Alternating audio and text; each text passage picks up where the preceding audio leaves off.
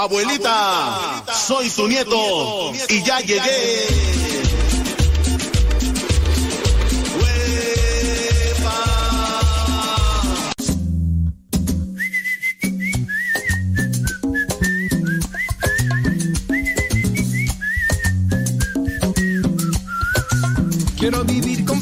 Confiando siempre en Jesucristo. Quiero vivir confiado, confiando siempre en Jesucristo. Las aves del cielo están felices, nunca se preocupan por alpiste. Entregan su vida a nuestro Creador. Así yo quiero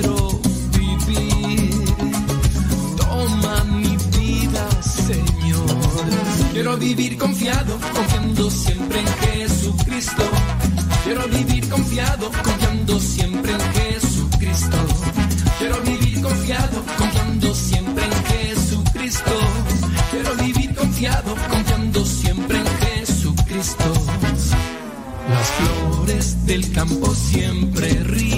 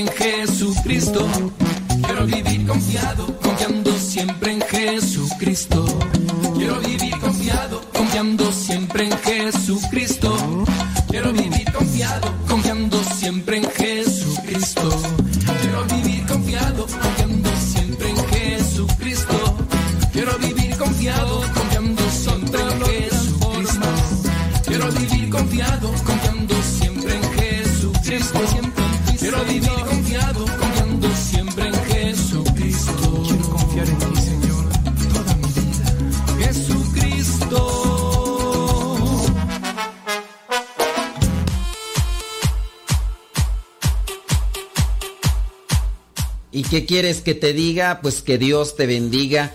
Chamacos y chamacos. Hay que ponerle más enjundia, hay que ponerle rayas al tigre. Y que cuando te digan algo que te hace enchilar y te empieza a envenenar, escúpelo. Escúpelo porque la gente que muerde con cizaña quiere envenenarte. Y, y tú te dejas, te envenenas igual. Oiga, saludos a todos ustedes los que nos escuchan y donde quiera que nos escuchen. Vamos pues a ponerle eh, enjundia a esto. Gracias, ya nos están diciendo que ya están presentes. Bueno, ya dicen que, que ya están por acá. Muy bien, qué bueno. Saludos a, a los que tienen a bien de saludarnos. Apenas tenemos unos cuantos segundos de haber comenzado el programa. Muchas gracias. Igual mándenos sus comentarios que vayan con relación al tema que vamos a tratar. ¿De qué vamos a hablar del día de hoy?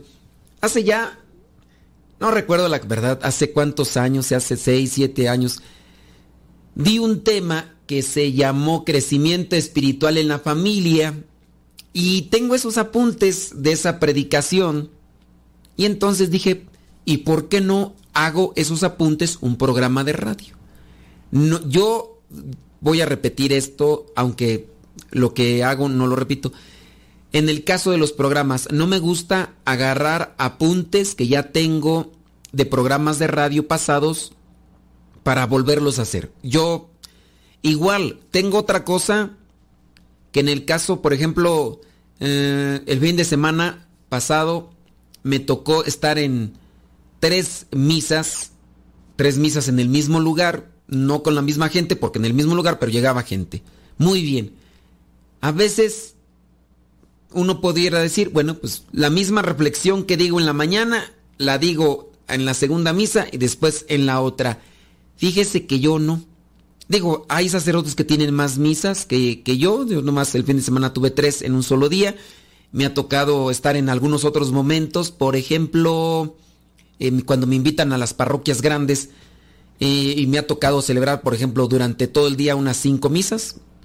Y yo, al igual, van a decir, ay, qué presumido. O sea, ¿quién te está preguntando? No, nadie me está preguntando, pero yo, yo se lo estoy dando a conocer para que me conozca. Yo se lo doy a conocer para que me conozca y pues igual usted también tenga consideración y rece por mí si suena a vanagloria esto.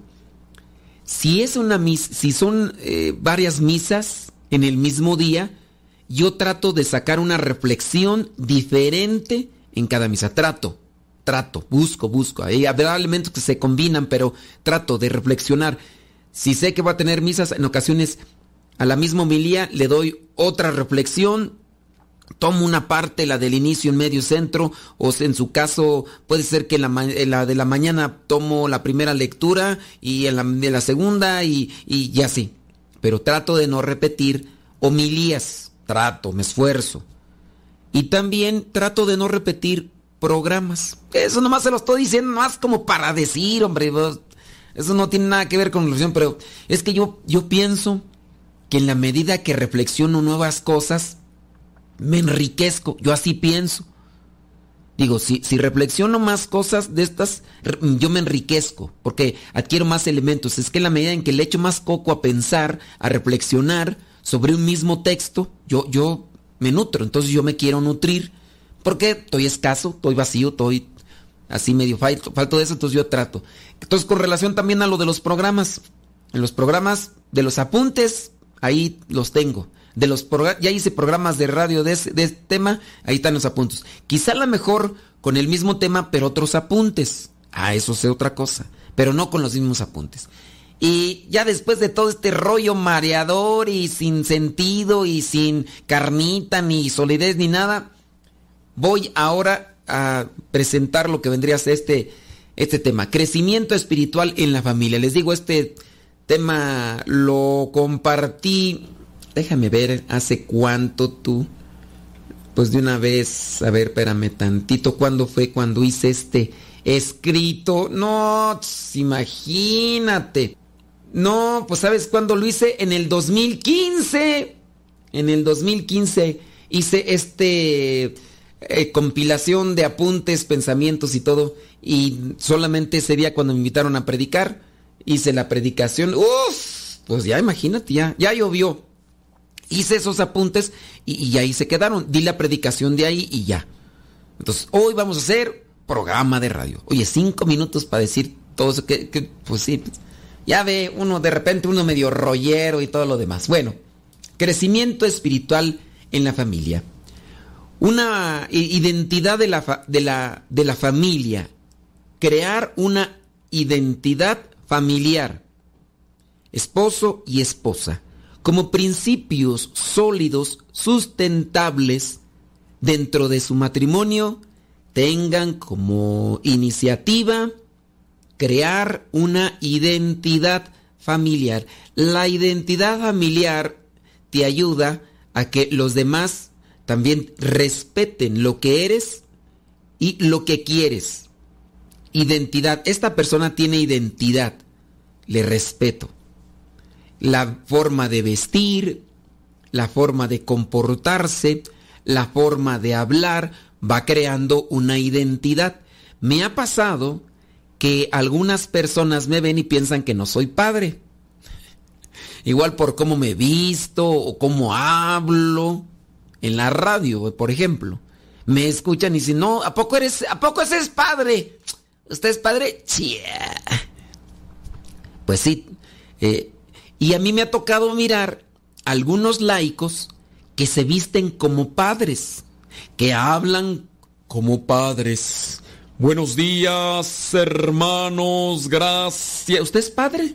No, yo soy el sacristán, pero Gracias a los que nos dan. e-". será porque será como una generalidad, ¿no? De los de los padrecitos. Y me ha tocado así de repente decirle padre a uno que no es padre y decirle a uno señor a uno que es padre. Bueno, también es uno señor y todo lo demás, pero identidad. Me tocó una ocasión un sacerdote, buena onda, es buena onda, trabajador y todo. Yo llegué a la parroquia, estaba calvito, traía la barba larga, playera, no me acuerdo si traía tatuajes o no, no me acuerdo. Entonces yo llegué y andaba así con una playera floja y roja y la barba y, andaba así. Y yo pensé que era uno pues de ahí. Y hasta que me dicen, es que él es el padre. Ay, Jesús, María José, perdóneme, padre. Disculpe, no te preocupes, no te preocupes. Pero buena onda, trabajador. O sea, él decía que se vestía así para tener conexión con la gente. Y yo lo respeté y dije, bueno, es su idea. Yo no estoy muy de acuerdo, pero es su idea. Nos invitaron a dar unas, unos temas. Y de hecho, él tuvo que hablar de la identidad del coro parroquial porque nos invitaron a un congreso de, de los de los del coro parroquial y a él le tocó hablar de la identidad del coro parroquial. Y obviamente tuvo que tocar el tema de la forma de vestir. Y cuando estaba hablando de eso, dice, perdónenme, creo que hay cosas que yo no he asimilado bien, véanme cómo me he visto, igual y y reconoció el, sacerdote. Ya la verdad ya no lo he visto, no sé si se siga vistiendo como en aquellos tiempos que yo, yo lo conocí, pero es algo que uno también debe de identificar. ¿Cómo te vistes? Crear una identidad familiar. Acuérdense que estamos hablando del crecimiento espiritual. Bueno, pues si vamos a entrar a jugar fútbol, pues hay que tratar entonces de tener lo necesario. ¿Qué necesitamos? Un short o un pants. ¿Con qué se juega en el fútbol? Así, hablando ya de algo estabilizado, ya concretizado. ¿Con qué se juega? ¿Con un pants o con un short? ¿O con un bikini? ¿O con una tanga? Obviamente con un shorts. Obviamente. Después, eh, ¿qué vamos a necesitar? Una, una playera, ¿no? Un, algo que identifique, ¿no? Después, ¿qué necesitamos? Pues también unos zapatitos para, si vamos a andar, agarrarnos unos zapatos de esos que les llaman tacos, ¿no? A mí me traes también unos, pero con salsa y, y si es de barbacoa, con cebollita y cilantro sabrosos. Oye, hay que crear la identidad. Entonces, crear una identidad familiar si es que se quiere tener crecimiento espiritual. Cómo se viste, cómo habla, cómo se comporta. Forjar una identidad de la familia puede crear un sentido de cohesión y propósito como familia quiénes somos y para dónde vamos. De ahí que también las imágenes, creo yo, son necesarias en un ambiente así, de, de, familia. Por ejemplo, en las casas, alguien puede decir, pues aquí hay imágenes, son identidad. Por ejemplo, ahorita con esto tan en boga de las transmisiones que se hacen en internet, tú miras una transmisión de una persona y eh, yo veo, por ejemplo, en televisión están haciendo una transmisión de, de, una casa, ¿no? Un señor. Y tú te das cuenta por lo que tiene atrás, más o menos el tipo de creencias que tiene. Si tú ya ves por ahí una cruz, dices, ah, como que es cristiano. Si tú ves que tiene una imagen de un santo o, de una virgen, dices, ah, es como católico. Si tú ves que tiene un Buda o, o alguna otra cosa, dices, oh, si tú ya ves que tiene ahí multicolores y todas dices, oh, ya sé también por dónde. O, o, puede ser, ¿no? Entonces, también en lo que uno tiene, lo que uno se pone o como uno se comporta, va creando identidad. Ustedes se han puesto a pensar en eso y si se han puesto a pensar en eso, ¿qué han ido acomodando en su vida para crear la identidad de una familia? Cristiana espiritual. Mándame tu mensaje, manda tu comentario y ahorita lo leemos. Deja que Dios ilumine tu vida.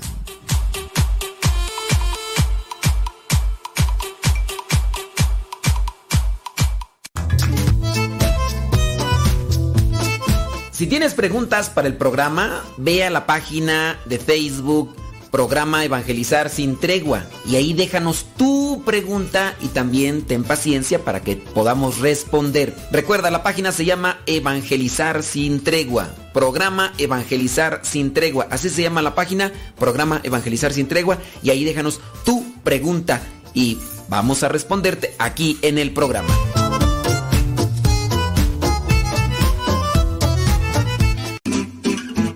Mamá, ya te dejé mi ropa para que la laves. Mamá, ¿no has lavado los trastes? Vieja, ¿a qué horas me planchas la ropa? Las obligaciones del hogar son de todos los que viven en el hogar. Ya lavé mi ropa, ma. Todos los trastes están limpios y barrí la sala. Listo, vieja. Planché todas mis camisas y hasta les remendé los botonazos. Todos los días puedes tratarla como si fuera 10 de mayo, o por lo menos como deberías tratarla. Porque todos tenemos madre, esposa o suegra. Respétalas.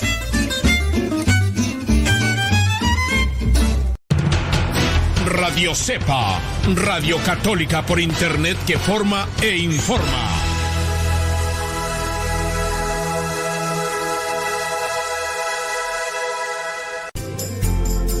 Continúa con nuestra programación. Estás en radiocepa.com, emisora católica de los misioneros servidores de la palabra.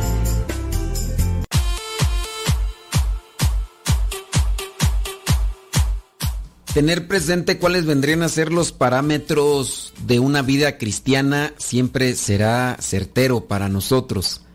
Es como cuando te quieres dirigir a un lugar y dices, yo quiero llegar a este lugar. Conozco varias rutas, conozco cuál es más segura y escoges la que es más mejor para tu vida y también conforme a un presupuesto y también a lo que tú quieres alcanzar. Eso es lo que hay que hacer todos los días. Miro por aquí tus comentarios, gracias a los que se dan ese tiempecito de escribir. Dice, le paso como un sacerdote, aquí dice esta persona, también no llevaba su alzacuello y fue a la celebración de unas exequias y el chofer de la carroza le dijo, disculpe ese del estacionamiento. Ah, le dijo, disculpe, ese estacionamiento es para el sacerdote. Y a él le dio mucha pena. ¿A quién le dio mucha pena? ¿Al, al del estacionamiento o al padre? Porque no nos dice, dice, y a él le dio mucha pena. Pero ¿a quién le dio pena? ¿Al, sacerdote o al del estacionamiento cuando se dio cuenta que, que era de, del padre? Sí, aclaren bien, aclaren bien. Es que sí, la, la identidad... Mira no es por apariencia. Uno puede decir, no, es que el hábito no hace al monje, uno lleva por dentro. No. Pero sí, una señora casada ya tiene que vestirse. Pues es que yo, la verdad, yo digo, ¿por qué si, si eres soltera tienes que andar mostrando? ¿Por qué? ¿Te sientes a gusto que los demás te anden ahí mirando más allá de lo normal? Digo yo, también uno debe tener así como que identidad cristiana, ¿no? Identidad cristiana no estamos hablando de que te vistas como, como una monjita. Y tampoco ir hasta el otro extremo de vestirte como si trabajaras en un cabaret o, no. Yo digo, soltera o, casada debería de darse también a, respetar y, tener dignidad y, si está soltera, no quiere decir que tiene que andar ahí enseñando las carnes y, ya eh, se casó y ahora sí tápese, ¿no? Pues como ya agarró, ya no. Bueno, yo así pienso. No sé, digo, a veces yo pues no sé, pues es el pensamiento de la mujer, pero ¿por qué tenerse o por qué apegarse a querer utilizar cierto tipo de, de ropa eh, donde tú sabes que que, te van a criticar o te van a estar mirando más del, por lo que eres, por lo que enseñas. Y uno, pues uno puede decir, pues yo, yo no, no, no lo consigo. ¿Por, ¿Por qué la mujer querría hacer eso? A ver, ustedes mujeres, las que están casadas, pues, ya son la mayoría gente casada, la que me escucha, pero eh, ustedes antes ahí se vestían así como que para Dicen es que el que no enseña no vende. Pero, ¿por qué tener que andar enseñando? Cuando, están, cuando están solteras. A ver, nomás, nomás deme unas ideas de por qué tienen que hacerlo. Porque se sienten bien, de veras se sienten bien eh, andar ahí mostrando más de lo... Digo, ¿se sienten bien o qué? No, no sé si, si me da a entender. A ver, a, a- a- a mí que me expliquen. Eh, es que me, me gusta que me miren. Pues yo a mí no, no sé, yo es mi pensamiento, ¿no? No me gustaría a mí estar atrayendo la atención de la gente. No digo, esa es mi concepción ahorita. ¿Por qué? ¿Por qué yo antes compraba ropa de, color o de... ¿Por qué la compraba? Pues no sé, porque me sentía cómodo y me gustaba. Yo antes, eh, no, pero yo obviamente yo no utilizaba, pues así, ¿verdad? Pero yo compraba un pantalón tal porque me sentía cómodo y me gustaba. Eh, ¿Por qué me compraba un tipo de playera, un tipo de camisa? Porque me gustaba y me sentía cómodo. Entonces, porque me gustan, me siento cómodo. Yo porque traigo estos zapatos ahorita que traigo porque me siento cómodo. Que alguien me dice, no, que porque antes yo traía la, la- la otra sudadera que la utilicé mucho tiempo y estaba rotita y ¿por qué yo la utilizaba? Pues porque me sentía cómodo. Molestaba a alguien con ellos, no, quería atraer la vista, no, yo me sentía cómodo, me gusta y, me siento cómodo. Yo ese es como, yo, yo utilizo la ropa en ese sentido, que aunque hay ropa que me gusta en la actualidad, pues ya no la puedo utilizar. Yo ya desde que eh, me dieron la ordenación sacerdotal, yo trato de traer eh, camisas con, con el alzacuello. Y ciertamente ya muchas veces he explicado el por qué cuando estoy en el programa de radio no me pongo el, el alzacuello, ¿verdad? Porque yo estoy deforme y la mayoría de ropa que tengo me la han regalado y ustedes dicen, entonces, pues cómprate. Pues sí, sí tengo por ahí, nunca me he comprado una, pero sí tengo por ahí unas dos, tres, pero pues serían las únicas, ¿no? Y aquí nomás estoy como justificando, pero sí, hay ropa que me gusta, pero no me la puedo comprar porque ya por la identidad que yo quiero trabajar, no me la, no me la compro, ni, ni la pido, ni, ni me la- si me la agarran tampoco, si me la regalan tampoco me la voy a poner. Pero yo no, ya me estoy saliendo yo del, del. Dice aquí una señora, dice que ella se vestía más desvestida antes. Ande Dios. Dice cuando ya estaba casada. Creo que lo hacía para llamar la atención de su, de su pareja. O sea, dice, se vestía más desvestida cuando ya estaba casada. O sea, ¿te vestías más desvestida antes cuando ya estabas casada que cuando estabas casada? ¿Y era para atraer la atención de tu esposo? Así es, así entiendo yo. Saludos, dice, muy importante crear una identidad cristiana, católica, sobre todo para guiar a los hijos, porque es erróneo el pensamiento de que ellos de grandes escojan lo que quieren ser. Hay que procurar cimentar bases para su bien y no que después anden todos confundidos. Eso, andar todos confundidos, que si no hay identidad de chile, mole y pozole, pero para crear la identidad de, de alguien, uno tiene que conocer. Tú decías ahorita, poner las bases. Uno puede poner bases, pero si uno no sabe poner bases, eh, los cimientos, por ejemplo, pongo cimientos de arena, pongo cimientos en roca, ¿qué es mejor? ¿Poner los cimientos en la arena o poner los cimientos en la roca? Entonces tú, tú ya dices, oh, pues, pues es lo mismo, ¿no? O sea, con que tenga cimientos ya. No, no es lo mismo sobre roca que sobre arena. Entonces, primero hay que andar conociendo ahí. Dice otra persona por acá, dice que a ella le inculcaron sus papás a no, a no andar enseñando todas las carnes. Dice que su papá siempre le dijo que hay que darse a respetar. Digo, pues también, ¿no? Ah, Dice que estando casada era como andaba ya enseñando las carnes allá a su, a su viejo, yo creo que para que, ahí para que se despierte el apetito, quién sabe qué. Dice que, dice esta otra persona, dice que de soltera no le gustaba andar enseñando, ahora ya casada menos, pero a su esposo le gusta que le, dice que a su esposo le gusta verle a ella atractiva, pero no vulgar. Interesante el punto, ¿eh? Verle atractiva, pero no vulgar. Claro que para eso pues hay que también tener como que identidad y conocimiento. Dice otra persona por acá, la primera vez que lo escuché a usted, pensé que no era sacerdote, pensé que nomás era un locutor de cuarta. Pero me daba risa cómo llevaba su programa hasta que escuché que dijo que era sacerdote.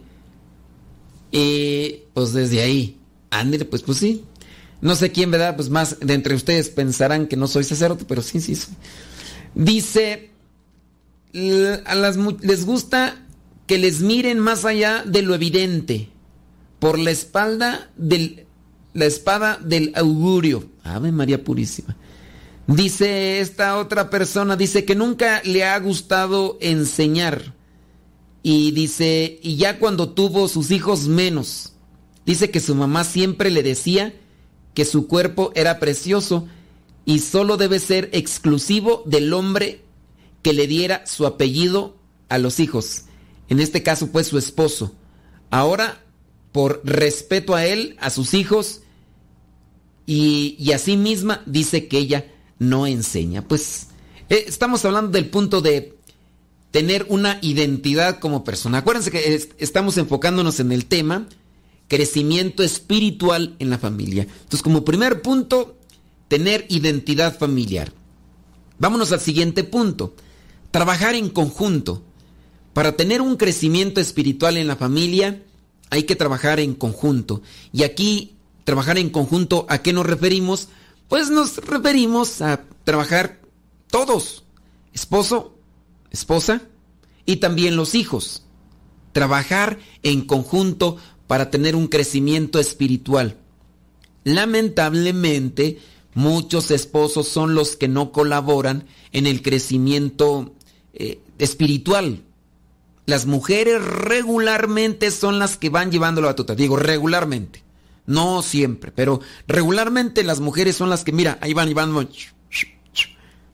Tú dices, pues, ¿quién te enseñó a rezar? Regularmente la mamá. ¿Quién te enseñó cuestiones de la Biblia? Regularmente la mamá. A veces distorsionadas, a veces a la manera, ¿verdad? Pero regularmente la mamá. Y los papás casi no meten el hombro, casi no, no dan opinión. ¿Alguno de ustedes tiene otra experiencia? Señoras, ¿ustedes podrían decir alguna de ustedes su experiencia con respecto a su viejo? Decir, por ejemplo, que su viejo fue el que presentó las bases para un crecimiento espiritual ahí en su familia. Mándeme su testimonio y ahorita lo leemos. Deja que Dios ilumine tu vida.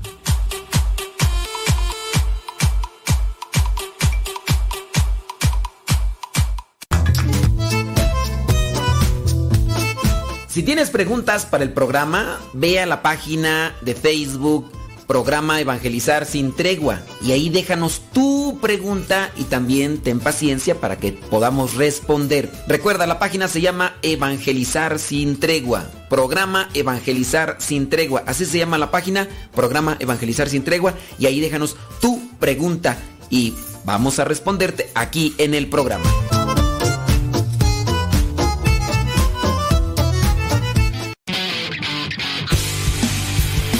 Síguenos por Twitter y Facebook. Búscanos como Radio Cepa. Estamos evangelizando por medio de la radio. Escuchas radiocepa.com. Desde la oscuridad del mar aparece, te tienes que cuidar. Tío Modesto, cuando vengan me cantan la canción de Mamá el tiburón.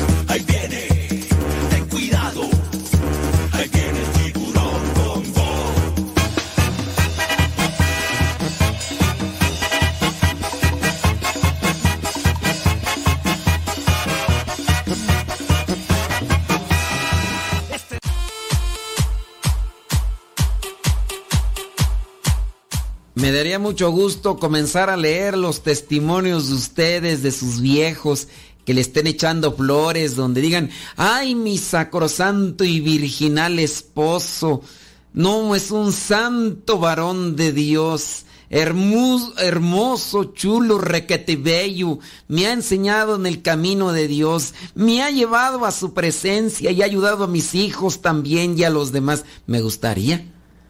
Déjame checar aquí a ver qué onda con sus. No, no hay, o sí hay. Ah, déjame ver. Dice. taca, taca, taca. Dice, antes yo rezaba sola e iba al Santísimo sola. Dice, o con los niños. También y poco a poco se fue acercando la pareja. Dice, y hace dos años, dice, salió de él ofrecer rezar el rosario y de ahí hicimos la consagración a María e hicimos el hábito de rezarlo diario en familia. Cuando sale a trabajar hace lo posible por llegar a la hora ya establecida y rezarlo junto. Qué bueno. Eso sin duda dice mucho de él que ha reflexionado con madurez, teniendo en cuenta que la familia, el cuerpo, no solamente se alimenta de, de comida sino, y de pensamiento, sino que también de la oración y ha tenido presente sin duda este principio de crear y trabajar en conjunto.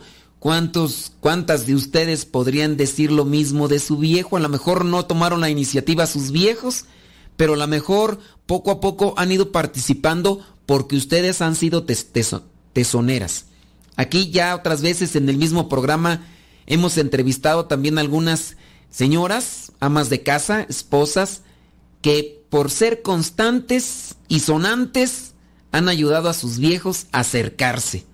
Ahorita me viene a la mente la señora Betty, que se echaba tremendos pleitos con su, con su viejo, tanto así que en alguna ocasión ella así, sin preguntarle, sin avisarle, le inscribió a su viejo en lo que es una dinámica matrimonial y le dijo, pues ya te inscribí, no voy a ir, dijo el viejo, pues no vayas, yo sí voy a ir. Y los dos ahí, y en la mera hora, él aceptó, la hizo llorar, le dio dolor verla llorar, al final se conmovió, participó de ese retiro para matrimonios y bendito Dios, mira, bendito mi Dios, ya iban los dos trabajando, ¿no? Trabajando en conjunto. Ciertamente por el hecho de que se acercaron un poquillo tarde los hijos ya labregones, entonces les ha sido más complicado acercarse con todos los hijos, pero de que van trabajando en conjunto, como lo que vendría a ser este primer punto para el crecimiento espiritual en familia, pues ya, ahora sí ya, aunque los hijos pues ahí les va contando. Dice por acá un comentario, dice esta persona que en su caso su papá fue el que les inculcaba la fe católica porque su mamá dice era evangélica, cristiana evangélica, hasta antes de casarse con su papá, pero ambos fueron muy buenos pilares para ella y para sus hermanas, dice esta señora. Ahora dice que ella tiene su familia, trata de guiar a sus hijos en la fe y su esposo dice es un gran apoyo en el sentido de autoridad. Dice, y van todos juntos a la iglesia. Bueno, eh, en el hecho de ir todos juntos a la iglesia está bien, pero sí traten también de compartir la fe en conocimiento, porque a veces son imposiciones. Vamos a ir al templo, vamos a ir a la parroquia, ¿eh? No quiero ir a más. ¿Cómo que no quiere ir? A ver, escúcheme, hijo. Yo voy a ir y usted también va a ir y usted aquí no va a andar. Entonces, acuérdense, es compartir la fe más que imponer la fe. Eso ahí yo se los dejo.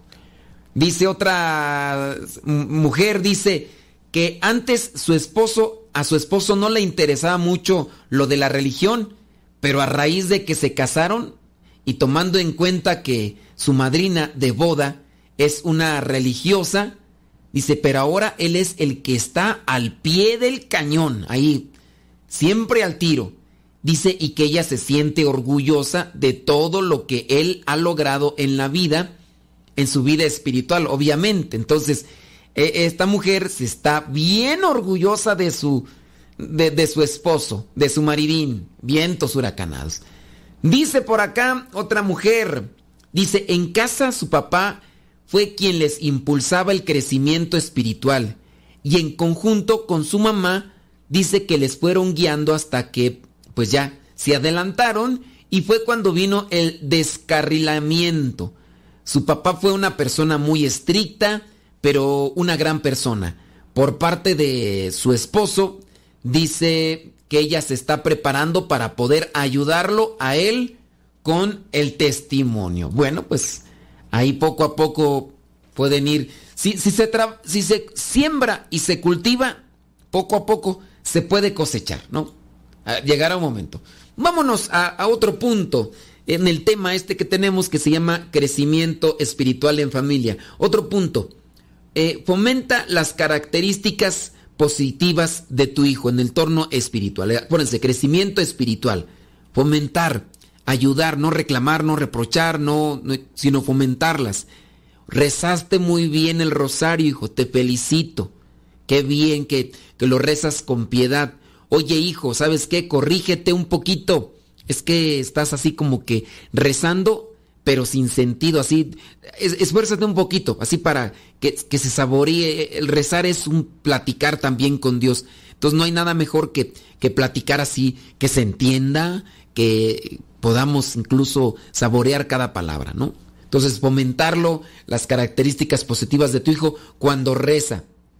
Sobre todo una de las cosas que mencionamos ahorita, que ustedes, es predicar con su ejemplo, que el testimonio tenga más solidez por encima de las palabras, que su testimonio, su forma de hablar, su forma de actuar tenga más solidez por encima de sus palabras. Porque nosotros decimos hagan esto, hagan aquello, y a la mera hora ni nosotros mismos lo cumplimos. Y entonces, que cuando a ti te vean hablar de amor, de caridad, de justicia, que tu vida sea un reflejo de eso que les invitas a tu familia a vivir. Y ese es el problema en muchas familias. Por ahí yo tengo ahorita el caso de unas familias, comenzaron a acercarse ya con sus hijos grandes, las adolescentes, los adolescentes comienzan a mirar y se acercan como por novedad, ¿no? Antes no se acercaban tanto y ahora ya están bien metidos, ya están en el grupo y aquí y allá, muy bien. Pero también hay una cuestión. La cuestión es cuando se comienza a discrepar en lo que se dice y lo que se hace. Y algunos muchachitos dicen, pues, a ver, padre, es que los papás vienen a misa, pero en la casa se están grite y grite. Se están ofendiendo. Me platicaba un muchachillo de ellos, de, lo, de una familia de tantas que me han platicado, los hijos se habían comprometido ya también en un servicio dentro de la parroquia, dentro del, templo. Se habían comprometido con un servicio dentro de la iglesia. Pero uno de ellos dice, yo acababa de hacer mi compromiso, había recibido mis insignias y todo.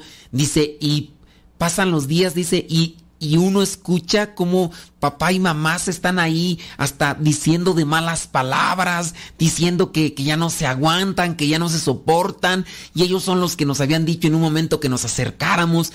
Y, y, dice este muchachito, dice, en algún momento yo tenía ganas de romper ya mis insignias delante de ellos, decirles, ¿para eso quieren que me entregue? ¿Para ser como ustedes de hipócritas?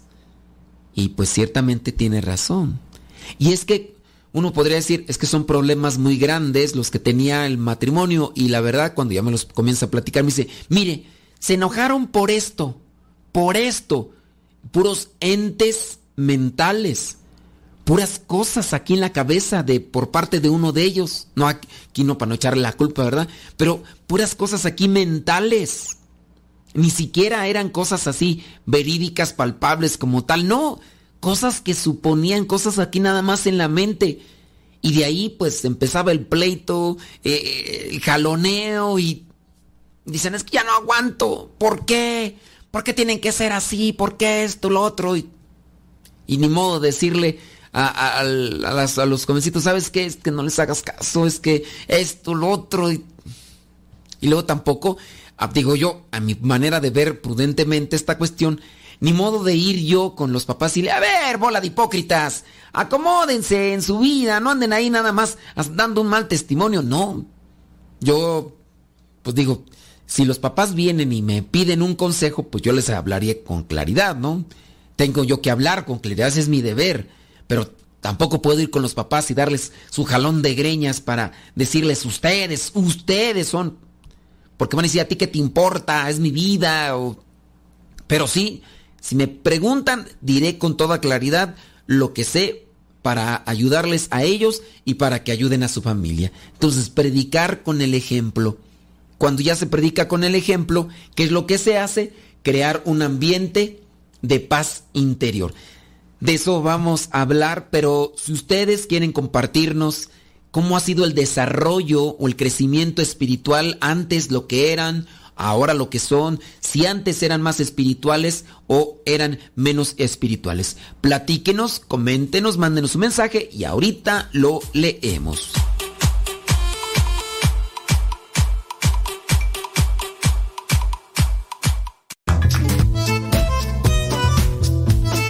Si tienes preguntas para el programa, ve a la página de Facebook programa Evangelizar sin tregua y ahí déjanos tu pregunta y también ten paciencia para que podamos responder. Recuerda, la página se llama Evangelizar sin tregua. Programa Evangelizar sin tregua. Así se llama la página, programa Evangelizar sin tregua y ahí déjanos tu pregunta y vamos a responderte aquí en el programa.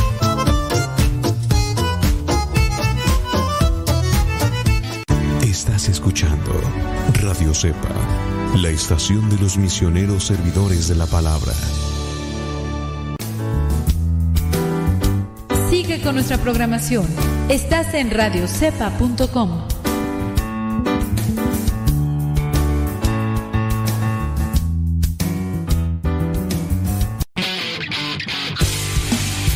Síguenos por Twitter y Facebook. Búscanos como Radio Cepa.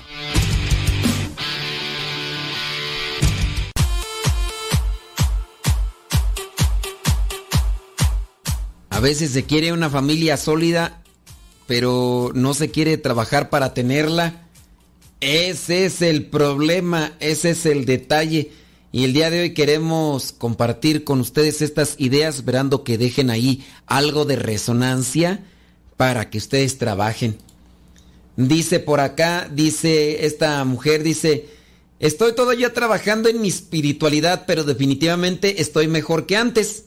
Antes solo era católica calientabancas, ahora ya sé el significado de la misa, de la hora santa, sé lo que eh, recibo al comulgar y que debo de caminar de la mano de Dios. Muy bien, eh, nosotros debemos de conocer más sobre nuestra doctrina, debemos de conocer más sobre nuestra fe para ir abrazando lo que nos toca. Bueno, sigamos con estos puntos. Entonces, ¿quieres tú crear un ambiente de paz interior en tu familia? Trabaja en la espiritualidad familiar, trabaja en ella. Alienta a todos los miembros de tu familia a aprender a prestar atención a sus pensamientos. Eso también les va a ayudar a ustedes en un crecimiento espiritual. Entonces, que presten atención a los pensamientos. Los pensamientos son, digamos, las bases de nuestras palabras o de nuestras acciones. Hay personas que aunque estén sirviendo en la iglesia, pueden dejarse dominar por pensamientos. O estamos pues, estamos nosotros como personas a lo mejor ya sirviendo de muchos años. Pensamos que ya la tenemos segura y es cuando incluso más indefensos estamos, cuando ya nos sentimos seguros. Cuando ya nos sentimos seguros es cuando más indefensos estamos porque pensamos que lo que hemos hecho nos da realmente una seguridad y no. Siempre hay que estar resguardándose en el Señor y tratar de analizarlo todo con humildad, porque el diablo, el demonio, es astuto. Y entonces, cuando uno piensa que ya uno no necesita, es cuando se puede dar la caída. Entonces, poner atención a los pensamientos. ¿Te imaginas? Se han dado los casos, ¿no? Eh, sacerdote de más de 10, 15, 20 años en el ministerio y de repente escuchas que dejó el ministerio, que se juntó con alguien.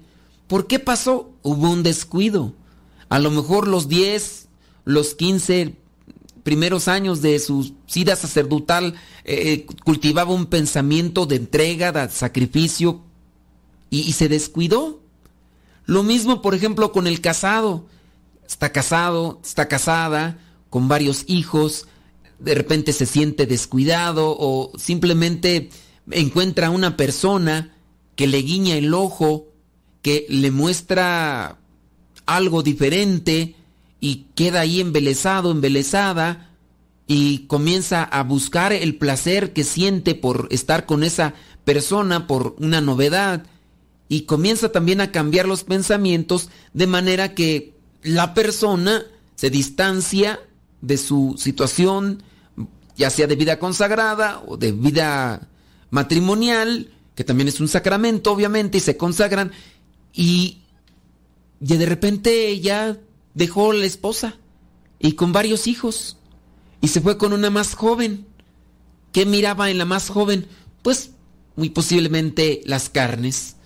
Muy posiblemente, pues era más joven, ya, eh, ya la otra, como tenía muchos hijos, ya la tenía bien conocidita, ya, ya no, ya no le creaba expectativa, ya no le creaba ilusión, ya, ya no, y con el otra, con la otra mujer, entonces hay que cuidar pensamientos.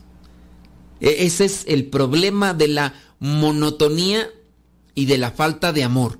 Cuando no hay amor, todo aburre. Cuando no hay amor, todo cae en monotonía. Entonces uno debe tener cuidado en cómo se está viviendo para no caer en la monotonía o que se pierda el sentido del amor, que no es un sentimiento, el sentido del amor es una decisión y ahí hay que trabajar. Cuidar los pensamientos. Entonces, para tener un crecimiento espiritual, cuidar los pensamientos. Debemos de tener modelos espirituales o referencias espirituales. ¿Cómo queremos trabajar en la familia? ¿Qué cosas podemos aportar a nuestra familia como una estructura de pensamiento espiritual o de estructura espiritual cristiana. ¿Qué modelos tienes? A ver, hemos escuchado que esta familia hace esto y los resultados, bueno, son óptimos. A lo mejor ellos rezan el rosario de esta manera. Eh, con sus hijos, sus hijos se han acercado y, y, aman el rosario. No solamente rezan el rosario, sino que incluso los mismos hijos lo piden. Tú dices, bueno, pero platícanos ¿Cómo le haces tú para que ellos se enamoren de esta bella oración? Entonces, se está trabajando en un modelo espiritual que alguien, a lo mejor, una estructura espiritual que ha ido teniendo y por lo cual le han dado resultados. ¿Cómo le hace, por ejemplo, esta familia para tener a todos sus hijos así, eh, obedientes, respetuosos, se ayudan, se abrazan, se aman. ¿Cómo le ha hecho? Cuando se habla del rosario, todos se ponen contentos, se, eh, motivan. Yo tengo por ahí el conocimiento de una, de una familia que, que tiene como cuatro o cinco chamaquillos y, y, de diferentes edades y todos, y con tanta alegría, y vamos a rezar y, y cosas así por el estilo, cuando se habla de la espiritualidad. ¿Qué fue lo que hicieron? ¿Por qué papás, por qué mamás no se interesan por buscar ese tipo de familias que a lo mejor les llevan a ustedes ventajas en un modelo espiritual? No que muchas de las veces no, nos aventamos ahí. A ver cómo sale, pues voy a calarle esto, voy a calar lo otro, voy a calar aquello. Y puede ser que no resulte porque no has preguntado. Pasa, por ejemplo, en el campo, allá con mis papás que trabajan ahí en el campo, a veces ellos les ofrecen un tipo de semilla para sembrar. Y dicen, ok, pero ese tipo de semilla, ¿quién más lo ha sembrado? Fulano de tal. Pues voy a ir a preguntarle, a ver a fulano de tal cómo le resultó antes de aceptarte la semilla. Oye, tú sembraste esta semilla, sí. ¿Cómo te fue? No, pues... Y ya depende también la experiencia. Entonces, en el sembrar, en el, lo que vendría a ser una vida espiritual, también deben de tener o buscar un modelo espiritual que les ayude crear inquietudes sanas. Podríamos hacer esto. Oigan, y si un día rezamos el rosario aquí, o si vamos a hacer un pequeño retiro espiritual acá, o si queremos crecer espiritualmente como familia, crear inquietudes sanas. Hay lugares donde puedes ir a, con toda tu familia. A lo mejor tú dices, no, lo más chido es irte a Acapulco, a Cancún, a irte a pero queriendo tener un crecimiento espiritual, hay casas bonitas, hay lugares a lo mejor muy distintos a donde vives. Y eso podría ayudarte a ti a tener un desarrollo, un crecimiento espiritual. Entonces crea inquietudes también sanas.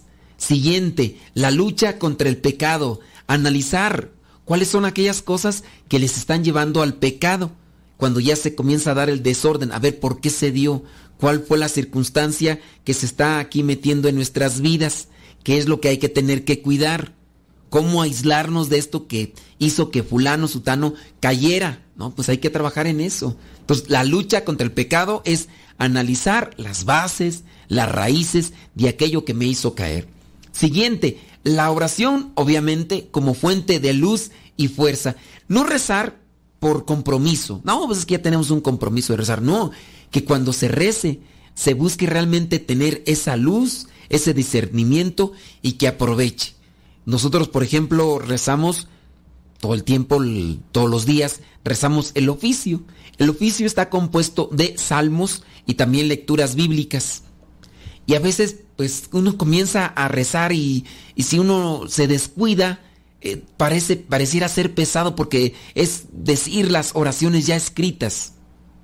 Pero se nos olvida, pues, que podemos poner atención en cada palabra, en cada expresión e incluso subrayarla para que pegue más en el alma y eso también pueda repercutir en el pensamiento y en nuestras palabras. Es decir, la oración como fuente de luz y de fuerza. ¿Qué o qué cosa pues tu fuerza en tu vida? ¿Qué tipo de oraciones tienes? El cultivo de las virtudes. Si se quiere tener un crecimiento espiritual en la familia, entonces hay que también cultivar las virtudes, definir qué virtudes necesitamos qué virtudes podemos trabajar aquí en familia. Bueno, trabájalas y eso también te va a ayudar en el crecimiento espiritual como familia. Siguiente, tener deseo o celo apostólico. Cuando uno hace apostolado, uno sale también al encuentro del otro. Hacer apostolado me hace encontrarme con el otro, con el que sufre, con el que está necesitado. El apostolado es ofrecer una palabra, una oración, por aquel que quizá a lo mejor no conoce de Dios o que si lo conoce lo conoce muy poco o que sufre por diferentes circunstancias. Puede ser que ya lo, lo conoció a Dios, pero de repente se desinfló, se apagó y hay que ayudarlo. Hay que buscar la manera. Entonces, lo que vendría a ser el cultivo de las virtudes, el celo apostólico, la capacidad de sacrificio también puede darle a ustedes un crecimiento espiritual. ¿Qué tan capacitados estamos de ofrecer un sacrificio.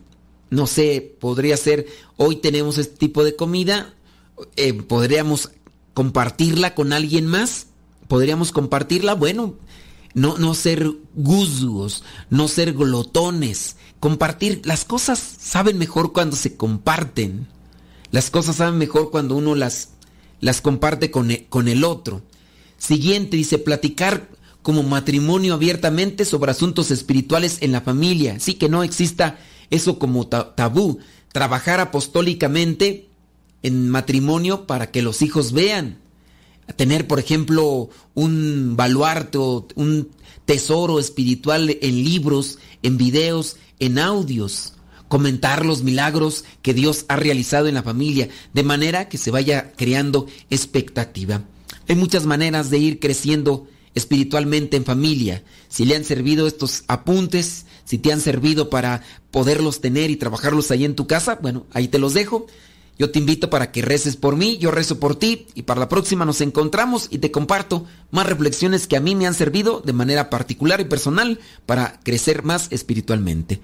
Nos escuchamos en la próxima, se despide su servidor y amigo, el Padre Modesto Lule, de los misioneros servidores de la palabra. Que Dios te bendiga.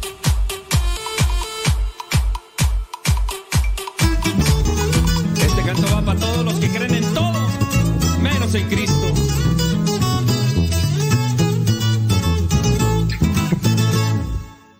En la oscuridad vivía yo, muy alejado de mi Señor, creía todo menos en ti, porque a todo decía que sí. La bruja Panchita, Walter Mercado, en la herradura, pata de pollo, el gato negro, el gato blanco y tantas cosas yo era así, yo era así calzón rosita, calzón morado, en el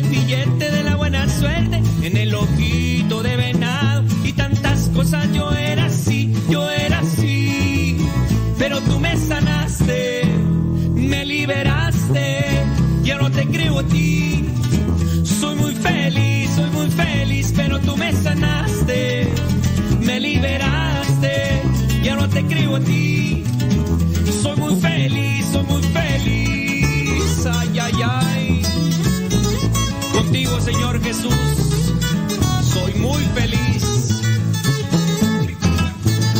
scuri